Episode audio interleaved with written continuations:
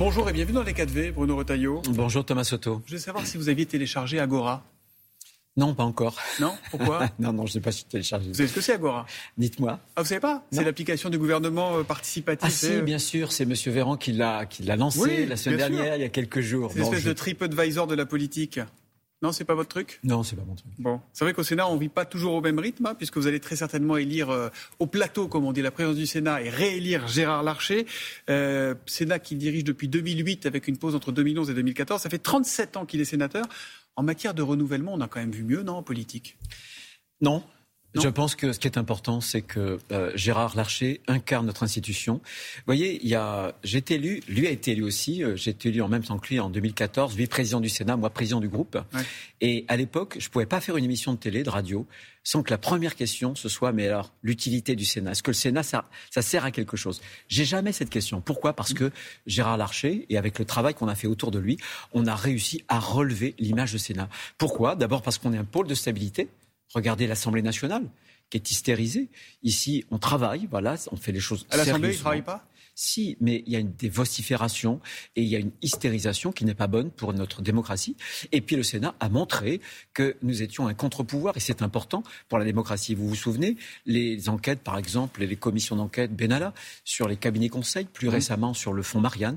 Et je crois que le Sénat donc euh, fournit aux Français un vrai service démocratique et il est reconnu. Et en plus, on est la voix des territoires. Gérard Larcher, je pense que c'est l'homme politique qui connaît mieux la France dans sa profondeur. Et quand on est français, on sait que euh, cette profondeur des territoires, cette diversité territoriale, elle est constitutive de notre ADN. La majorité du Sénat est à droite, hein, clairement. Celle de l'Assemblée est plus flottante. Sur le futur projet de loi sur euh, l'immigration, que vous allez examiner en premier, hein, dès, le, dès le mois prochain, dès le 6 novembre, et à laquelle vous êtes très hostile, est-ce que la droite essaiera de faire tomber le gouvernement à coup de motion de censure si ce dernier persiste dans son texte? Euh, en tout cas, c'est une éventualité que nous n'écartons pas parce que l'arme, euh, à la fois, euh, de, comment dirais-je, de la motion de censure et d'autres armes constitutionnelles, on ne doit pas les écarter dans la mesure où il ne faut pas tromper les Français. Aujourd'hui, vous savez, on le voit partout en Europe. On l'a vu en Suède, on l'a vu aussi en Finlande, on l'a vu aussi au Danemark, mais aussi à Mayotte, chez nous en France. Le chaos migratoire conduit à des révoltes électorales. Et là, justement, le gouvernement veut durcir sur, sur les délinquants, sur l'immigrés- les immigrés qui doivent rentrer Il chez est- eux quand ils ont été condamnés, etc. Il est dans le en même temps. Vous savez, on a l'habitude, en 2018, M. Gérard Collomb avait le langage que vous aviez. ministre de l'Intérieur. Exactement. Il nous avait fait un texte en disant, voilà, ça sera à la fois de la fermeté et à la fois d'humanité. Et dès 2019, la France explosait les records Vous, ce qui d'immigration. vous gêne, c'est les métiers en tension. C'est la régularisation des, des, des personnes en situation irrégulière et qui occupent dans les métiers en, en tension comme la restauration, Il etc. y a plusieurs points. Tout, simplement parce qu'il y a une règle en droit français, c'est qu'il ne doit pas y avoir de prime à la fraude. Or là, on va créer un droit opposable pour les clandestins. Et donc ça, c'est un appel d'air. Et surtout, vous savez qu'il y a 440 000, au moment où je vous parle, Mhm. étrangers qui sont au chômage en France. Qu'est-ce qu'on en fait? Il y a 1 400 000 jeunes Français qui sont ni à l'école, ni dans un emploi. Qu'est-ce qu'on en fait? C'est une forme de... Après, il y a aussi beaucoup de Français qui ne veulent pas de ces jobs-là. Oui, mais, mais pourquoi? Ah oui. Parce qu'il y a des problèmes de, de formation, etc., et d'incitation. Et c'est ça qui n'est pas normal. Donc, pour être On clair, peut pas si capituler. jamais les métiers en tension restent dans le texte, vous pourriez censurer le gouvernement. Bien sûr. Alors, c'est pas nous au Sénat. Ce oui, c'est à l'Assemblée, mais c'est votre les députés. politique. Mais en tout cas, on l'a réaffirmé hier à Valence, c'était la rentrée des jeunes. Un certain nombre de leaders politiques LR se sont exprimés. Et bien entendu, c'est une arme que nous ne voulons pas écarter. Ah, Valence, vous en parlez, ça tombe bien, parce que vous, vous avez entendu votre candidat à Valence. Ça Je l'ai entendu, j'y étais. Laurent Wauquiez. C'est un... En tout cas, il a fait un pas. Ouais. Ça vous réjouit? Bah, en tout il a, cas, il a plié le match ou pas? Le match n'est pas plié. Ouais. Et, et encore une fois, je l'ai dit euh, et je le répète, euh, faut pas mettre la charrue avant les bœufs. Mhm. Il va y avoir les européennes. Ça sera pour nous une élection importante, dangereuse sans doute, mais très importante aussi pour les Français. Moi, je suis Lui, législateur. il était très clair, il a dit je suis prêt. Oui, ben, je pense qu'il est prêt. Vous un peu moins, visiblement. très- Non, c'est pas ce que je veux dire. Simple... Je pense que Laurent est un de nos plus beaux talents. Voilà. Simplement, vous savez, la route est longue. Il a parlé de chemin. Il a fait le chemin de Compostelle, je crois, pendant les vacances. C'est- très bien. Mais euh, encore une fois, sur cette route, il y a une échéance qui sera une échéance importante. C'est les législatives. Et en plus, il ne faut pas désigner trop tôt notre candidat parce qu'on l'exposerait à toutes les attaques de nos adversaires. Hmm, Je sens que vous avez très envie de le protéger quand même. Euh, il y a un autre scrutin qui est important bien avant ces, ces présidentielles, ce seront les élections européennes le 9 juin. Qui doit prendre la tête de la liste LR, LR Bruno Retailleau? Tout simplement, pour moi, le candidat naturel, c'est François-Xavier Bellamy. Celui Parce qui a fait 8% il y a 5 Il ans? a Oui, ben je vous avais. On a fait moins de 5% des élections présidentielles. Et euh, il a un résultat extraordinaire. Euh, il s'est beaucoup battu sur la frontière, sur la barrière écologique, c'est-à-dire sur un mécanisme de mm. taxe carbone, euh, notamment de droit de douane sur les importations chinoises qui importent chez nous mm. du gaz à effet de serre. Vous êtes un peu dur à suivre sur l'écologie, pardon, pardon Vous êtes un peu dur à suivre sur l'écologie parce que vous dites qu'il s'est beaucoup battu. Eric Ciotti organise une nuit de l'écologie, je crois, le 13 le 10, le 10 octobre. 10 octobre, voilà. Et hier, votre candidat naturel, peut-être, mais on n'est pas sûr que ce soit lui, Laurent Wauquiez, a dit qu'il euh, renonçait au zéro artificialisation euh, nette des sols, qui est une mesure écologique assez forte. Il n'en veut pas dans sa région. Non, mais c'est parce qu'elle est ruralicide. moi, j'habite, vous voyez, là où je suis né.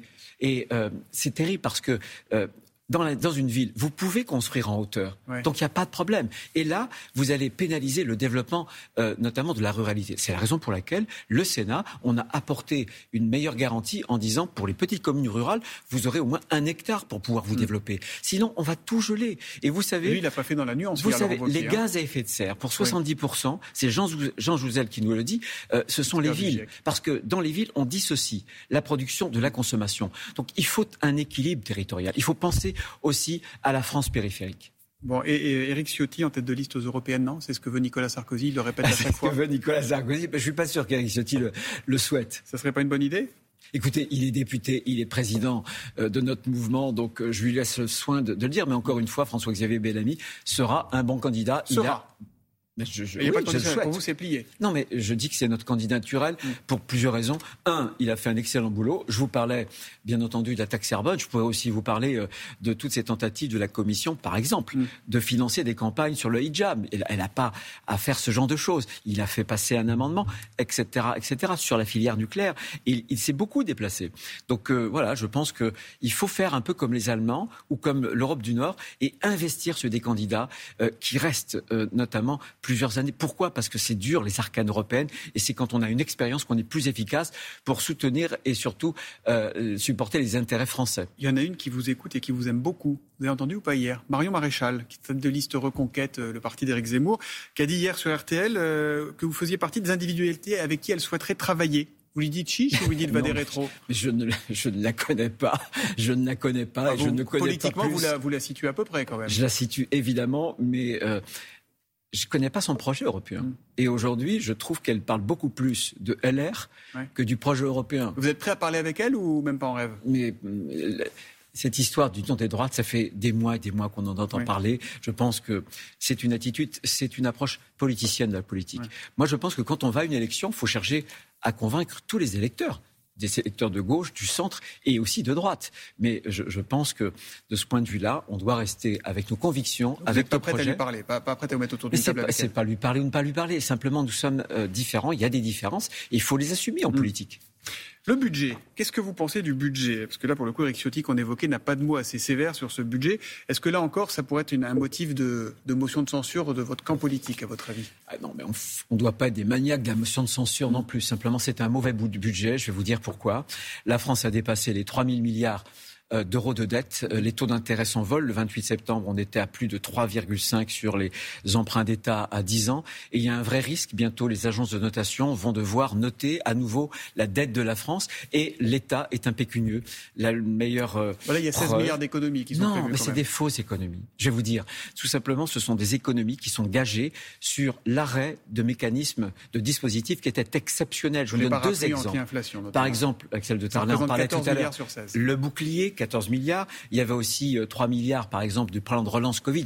Le, Covid, il y a bien longtemps qu'il est dépassé, qu'il est derrière nous. Donc malgré euh, ces près de 20 milliards d'économies qui sont automatiques, puisque c'est des dispositifs exceptionnels qui arrêtent, mm. on, ne fait quasiment pas d'économies. Mm. Et, on va dans le mur. Mais vous n'avez qu'un mot à la bouche, c'est baisse, baisse, baisse, baisse du nombre de fonctionnaires. Vous n'êtes pas les premiers à dire qu'il faut plus de policiers, qu'il faut plus d'aides-soignantes, plus de profs, plus d'infirmières, plus de monde à l'hôpital, plus de magistrats. C'est pas ce que vous dites aussi Thomas Comment expliquez-vous le fait que nous sommes un des pays européens, le pays européen qui a le plus grand nombre de fonctionnaires au moment où on a un effondrement de mm. nos grands services publics? Si la qualité des services publics, si notre qualité de vie devait se mesurer à la dépense publique, on serait à l'avant-garde du bonheur universel. il se mesure, au nombre de profs, il se mesure au nombre d'infirmières, il se mesure au nombre de juges. Regardez, pardon, mais Emmanuel Macron va annoncer dans le Lot-et-Garonne la création d'environ 200 brigades de gendarmerie d'ici 2027. Deux Ça va entraîner la création, je crois, de quelques milliers de... Thomas Soto, oui. deux exemples. Vous aurez beau... vous avez retenu mon Vous aurez beau, vous aurez absolument, vous aurez beau embaucher euh, des policiers et des gendarmes. Si vous ne faites pas une révolution pénale, vous n'y arriverez à rien. Si vous avez des juges euh, qui libèrent ceux que la police ou la gendarmerie a arrêtés, vous n'arriverez à rien. Vous voyez bien que ce n'est pas qu'une question d'argent. Regardez sur l'hôpital. Vous avez en France 34% euh, de personnel hospitalier qui est purement administratif contre 25% d'Allemagne. La différence entre les deux, c'est que nous, on a 127 000 postes à l'hôpital qui ne sont pas au chevet des malades. Mm. C'est ça qu'il faut réformer. Et si on ne réforme rien, le pays va s'effondrer on s'effondrera. Et on le voit bien. Plus on dépense d'argent public, moins les services publics vont bien en France. La santé, la justice, l'école. Bien sûr qu'il faut rémunérer les professeurs. Mais sans réforme de fond, on n'y arrivera pas. Ce que je veux dire, c'est que, et en m'adressant aussi à travers vous aux téléspectateurs, c'est que la France n'a pas besoin de plus de dépenses publiques. Elle a besoin de réformes, de réformes courageuses. Je vais quelques mots. Je ne sais pas si vous avez vu l'interview, enfin la, tribune de Gérard Depardieu dans le Figaro ce matin. Je ne l'ai pas lu, je ne l'ai pas lu. Il a mis un examen pour des soupçons de viol et agression sexuelle. Gérard Depardieu veut dire sa vérité dans une lettre euh, ouverte, donc qui est publiée ce matin. Je ne suis ni un violeur ni un prédateur. Qu'est-ce que ça vous inspire? Qu'est-ce que ça dit de l'époque, tout ça? On est dans une époque de violence, mais on est dans une époque aussi où il y a un forum, il y a une agora médiatique, mm. où chacun prend la parole. Et c'est très très difficile de décerner la, la, vérité. Il a sa propre vérité, je suis un homme politique et je ne peux pas, moi, sur chaque cas, dire quelle est vraiment la vérité. Il y a des procédures judiciaires et, et la justice est là pour trancher euh, entre le vrai Donc là, et le faux. il faut faire confiance à la justice et arrêter de commenter, de parler, d'avoir un avis, c'est ça? Écoutez, comment voulez-vous me demander ce matin Non, non, mais je vous demande euh, pas. Non, non, je vous demande pas. Je voilà, ce que ça, ce que ça dit de C'est impossible. Ouais. ce que ça dit de l'époque, c'est que notre époque est assez détraquée. On voit bien qu'il y a un, un surcroît de violence. Regardez cette jeune femme à Cherbourg qui a été euh, violée dans des conditions abominables. Regardez euh, ce, cet homme qui rentrait chez lui, il trouve des personnes à, à uriner devant sa porte mm. et il est battu euh, presque à mort, etc., etc. C'est une décivilisation. C'est pas moi qui l'ai dit le premier, c'est le président de la République. Mais il y a une forme d'ensauvagement où on ne retient plus. Un homme, ça s'empêche, disait Camus. Mm. Eh bien, je pense que le, la marque d'une civilisation, c'est de réfréner les instincts animaux. Et là, malheureusement, on voit bien que c'est l'inverse qui se produit. Je qu'on dise quelques mots de la situation euh, dans le Haut-Karabakh, euh, notamment avec les Arméniens qui sont extrêmement maltraités. Euh, certains parlent de nettoyage ethnique. L'Union européenne condamne mais ne fait pas grand-chose. L'ONU condamne mais ne fait pas grand-chose. Qu'est-ce qu'il faut faire? Écoutez, en Arménie, l'Arménie a connu un génocide il y a un peu plus d'un siècle. Et aujourd'hui, ce qui se passe, c'est une épuration ethnique et religieuse.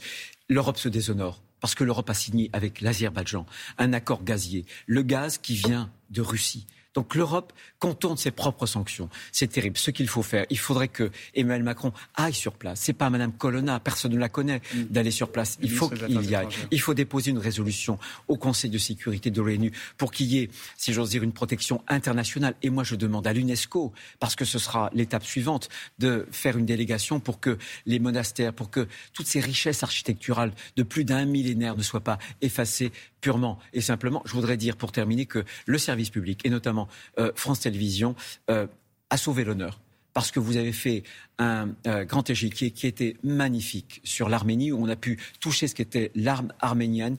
Et, je pense, moi, en tout, cas, en tant que législateur, j'étais heureux de voir le service public en première ligne de ce combat qui est un combat pour l'humanité. Parce qu'il y a des crimes contre l'humanité. C'est important de le dire aujourd'hui. Donc on entend cet appel à ce que Emmanuel Macron se rende sur place. Merci à vous, Bruno Retailleau, et bonne journée.